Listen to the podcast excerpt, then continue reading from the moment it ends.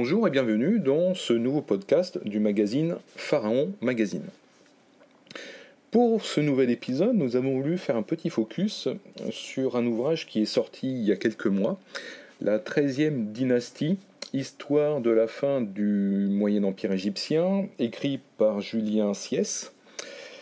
Alors, très très bon ouvrage, euh, tout simplement parce qu'il aborde une période qui est mal définie, euh, par les égyptologues déjà, et encore plus par le grand public, qu'il soit amateur ou amateur averti.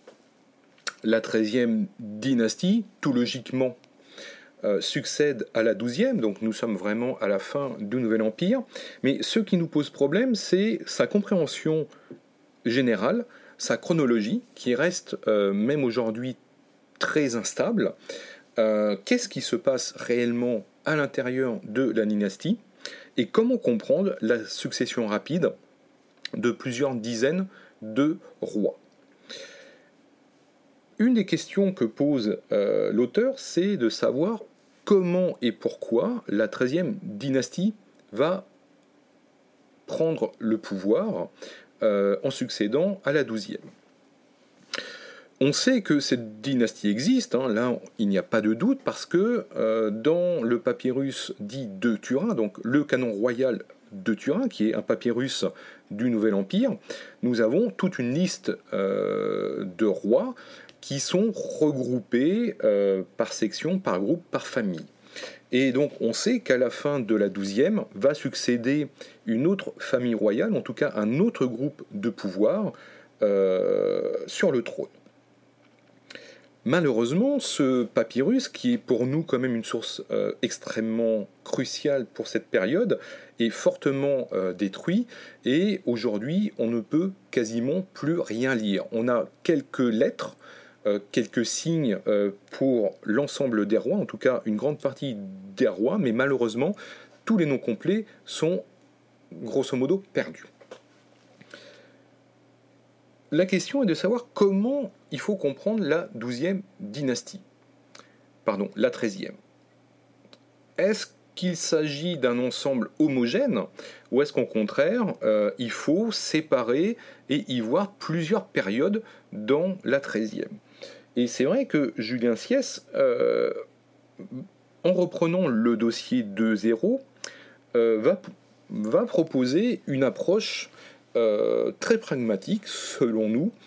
Et lui, il y voit effectivement au moins deux à trois périodes. Donc on a la première moitié de la 13e qui est dans la continuité au bout du compte de la 12e. Donc on n'a pas de rupture majeure euh, dans l'histoire, dans la chronologie, ni dans le royaume en lui-même.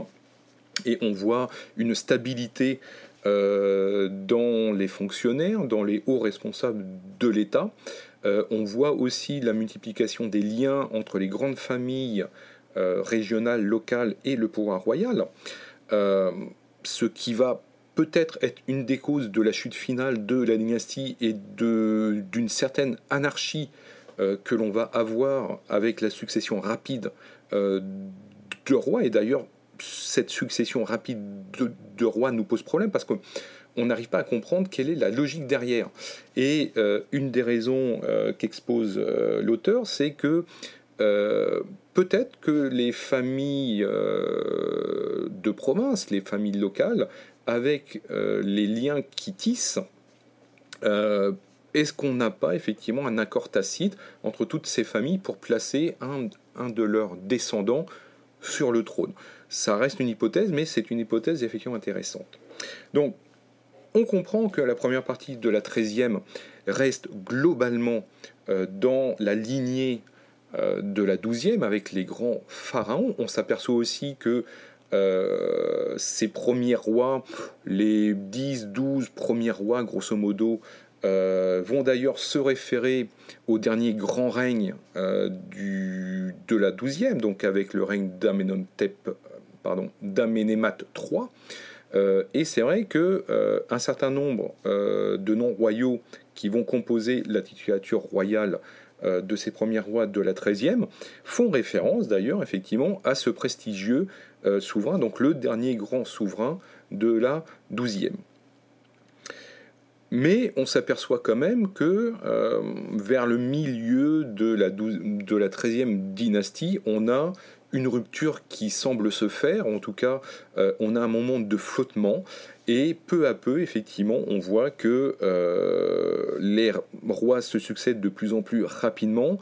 On perd une partie de la compréhension de la chronologie et de la succession. Euh, et surtout, c'est dans la deuxième partie de la 13e dynastie que l'on commence à voir apparaître des divisions au niveau du royaume. Euh, et il y a, il y aurait une ou plusieurs dynasties plus ou moins régionales qui vont euh, faire concurrence euh, au roi de la 13e. Euh, et ça, c'est vraiment un changement très très important. C'est que, effectivement, à un moment donné, encore une fois, sans doute vers la fin, sans doute la deuxième moitié de la 13e dynastie, on voit apparaître hein, une véritable division du royaume. Alors, à quel moment apparaît cette division là est, la vraie question aujourd'hui, parce qu'on manque d'informations, on manque de matériel euh, archéologique pour nous donner des, vrais indices, mais en tout cas, euh, on voit apparaître effectivement à un moment donné, euh, et notamment à Abydos, des sortes de dynasties locales, de rois locaux, qui vont régner quelques dizaines d'années.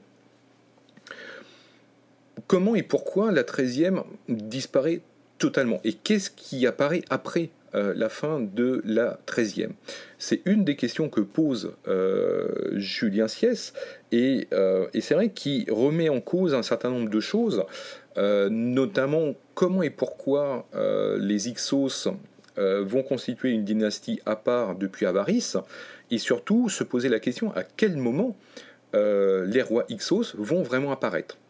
Et on s'aperçoit, en lisant cette étude, euh, que la chronologie Ixos est beaucoup moins fiable, beaucoup moins stable que ce que l'on pourrait imaginer.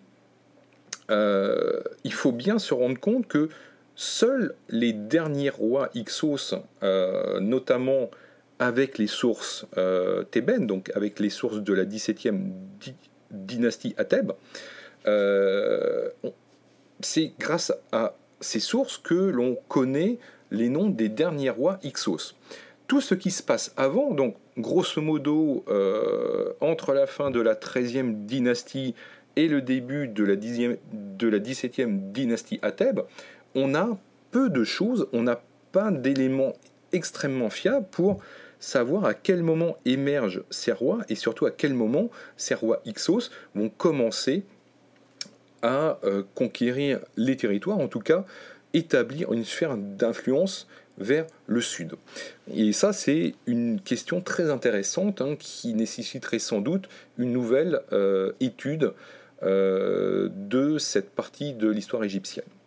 Quoi qu'il en soit, il faut quand même saluer le travail de Julien Siès, parce qu'il reprend quand même le dossier de zéro, il réanalyse toutes les sources euh, historiques plus ou moins fiables, euh, et notamment euh, les extraits que l'on a encore de Manéthon. il prend appui naturellement sur le papyrus du Turin, même s'il est extrêmement incomplet.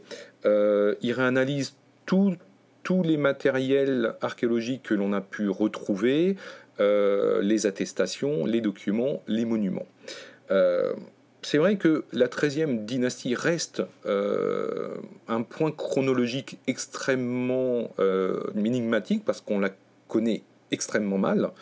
Euh, et malgré tout le travail qu'a fait Julien Siès, ben, on s'aperçoit que on est encore loin d'avoir une compréhension globale de la situation entre la fin de la 12e dynastie et même jusqu'au milieu de la, de la 17e dynastie à Thèbes. Euh, et c'est en cela que l'histoire est une science extrêmement intéressante parce que euh, celles et ceux qui disent que l'histoire est une science morte, non, l'histoire n'est pas une science morte, morte et on s'aperçoit que euh, génération après génération de chercheurs, on peut avoir de nouveaux optiques, on peut avoir de nouvelles interprétations des sources déjà connu.